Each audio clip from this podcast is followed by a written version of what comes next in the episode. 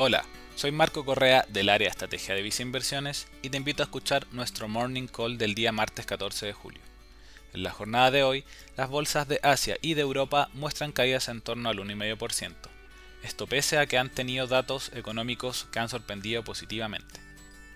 Sin embargo, las acciones de estos países se han visto afectadas por los temores de una nueva ola de contagios y al resurgimiento en el conflicto político entre China y Estados Unidos. Por otra parte, las bolsas norteamericanas operan en terreno positivo.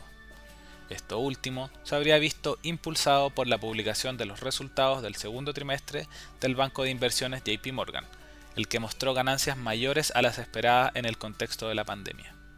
Así, en general, los mercados accionarios internacionales están mostrando variaciones mixtas.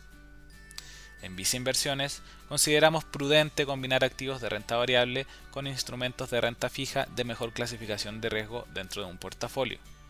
Lo anterior con el fin de diversificar tus inversiones y protegerlas de mejor manera ante episodios de volatilidad como el que estamos experimentando.